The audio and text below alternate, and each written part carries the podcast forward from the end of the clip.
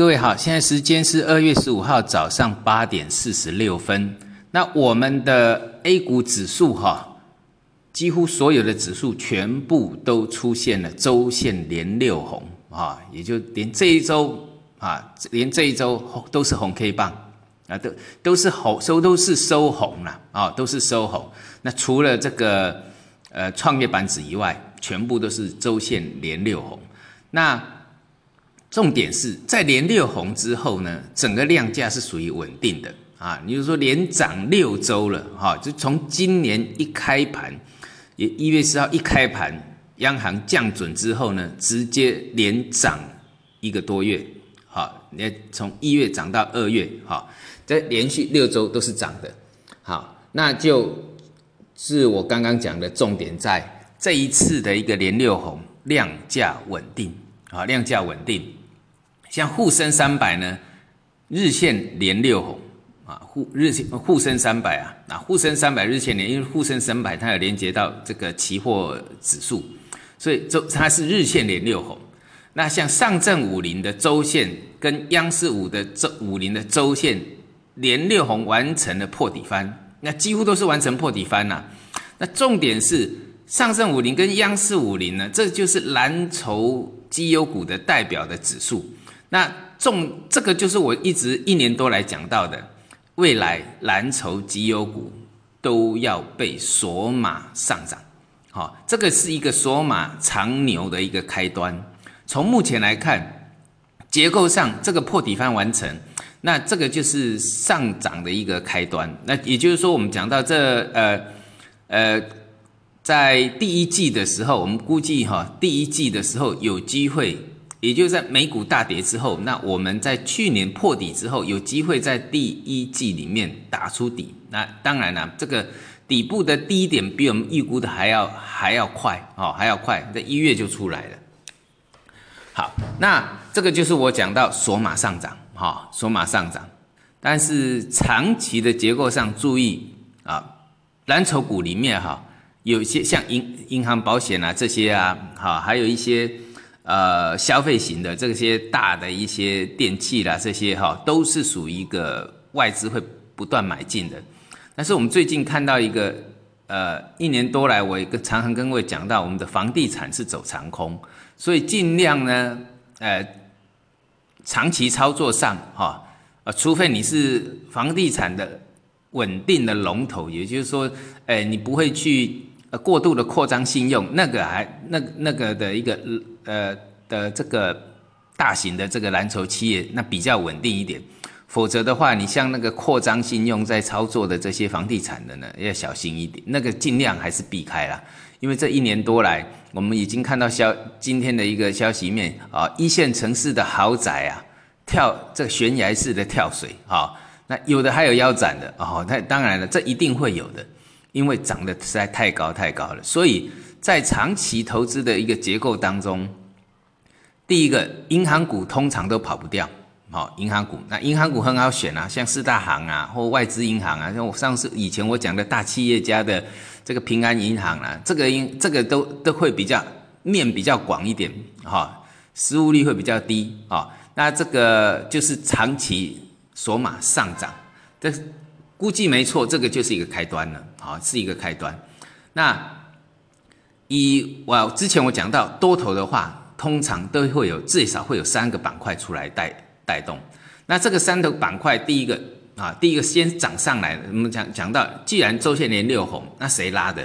绩优蓝筹股，哈，就是全职型的绩优蓝筹股，就是我讲到索马上涨的这些个族群，啊，以前常常会讲到漂亮五十啦，这些啊，白马五十啦，就是这些。啊，这是一个什么重？那那这个是稳盘的一个重要的一个一个一个族群啊。那再来就是什么国产芯片？好，因为国产国产芯片，呃，等于是说这个创业板指的一个呃代表的指标。因为创业板指是这一周才拉长红，虽然它的周线是两天两周收红啦，但是这一周才拉出长红，所以它是刚开始带动的。所以就这个三大板块里面。好，国产芯片还有一个就是 OLED，好，这三个板块，如果我们讲到只要多头结构都会出现三个板块出来带动，啊出来带动。当然了，这个板块里面一旦起来的话，那券商板块也都没什么问题了啊，因为这个量价结构一旦回回温了，那对券商板块它是直接受惠嘛。好，那我们就注意看这三个板块了。第一个就是啊所谓的蓝筹绩优股，再来就是国产芯片跟 OLED 啊这三个板块。那一旦我们讲到多头，一旦有三个板块出来，三个板块是放在上面给多，就是做多头的代表。这个上面上你看到这三个呢，持续轮动。那其他的板块。一堆板块，就像我这个礼拜讲，你买什么都赚，所有的板块都在轮动，但是呢，是围绕着这个指标型的啊，市场是看着这个指标型的，在多头的结构，主力主要控盘的，就是把强势指标控好啊，那强势指标就是我讲的，现在很明显就是这个三个族群啊，所以板块会在轮动。那我昨天有特别讲到，像昨天刚串起来的，就是知识产权，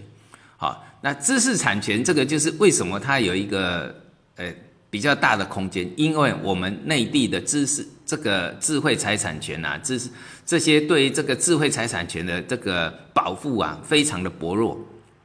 那既然非常的薄弱，就未来有很大的空间，因为一个大国要成长啊，知识这个呃智慧财产权不能受到重视，这是一种耻辱啊，这是一种耻辱。那就像我，比如说像我在我出了一本书，在这个我们内地好了。好，在过去呢，经常被这个啊，并且经常被盗版。那我现在出了全体版书之后呢，大家诶，盗版的情况减少了，但问题里面的内容不断的被盗版出去引用。好，那不都不断的被盗版出去引用，那对一个呃呃，对这个作者，当然就是尤其是拥有知识财产权的拥有者，当然就是一个非常大的一个伤害。这个是国外是不允许的。好，是不允许。所以说我讲到这个，在内地，如果说我们中国还在存持续存存在这种状况，就是一种落后。那将来是不是要进步？那要进步，它就会有空间。所以知识产权这个时候会上来。啊，像我的书，比如说像我的书，我现在不出第二本，其实第二本我已经呃整个大概的草大概的一个概那个方向都已经啊，甚至这个草稿都都已经打好了。但问题我不会出啊，因为出了被盗用没有意义。啊，人家比如说我三十二年的三十二年来的一个精华写写进来，你只不过翻用翻到这个呃翻译一下就被你拿去用了，而且毫无成本。那对我们来讲，对我们这个有知识财产的人是是是很大的一个伤害。好，那所以我讲到中国是一个大国，将来要迈向一个成熟、一个先尖端的国家，这个是不允许存在的。所以，相对上，知识产权在未来的空间有就有很大的进步空间。像去年初我有讲到保险嘛，好，我们的内地的保险的这个呃商业保险的比例非常非常的低啊，极低啊，所以它就有很大的成长空间。所以，保险类股在未来的十年呢，啊，它有很大的一个呃成长率啊，那个这个这个就是说，你如果要做长期投资的。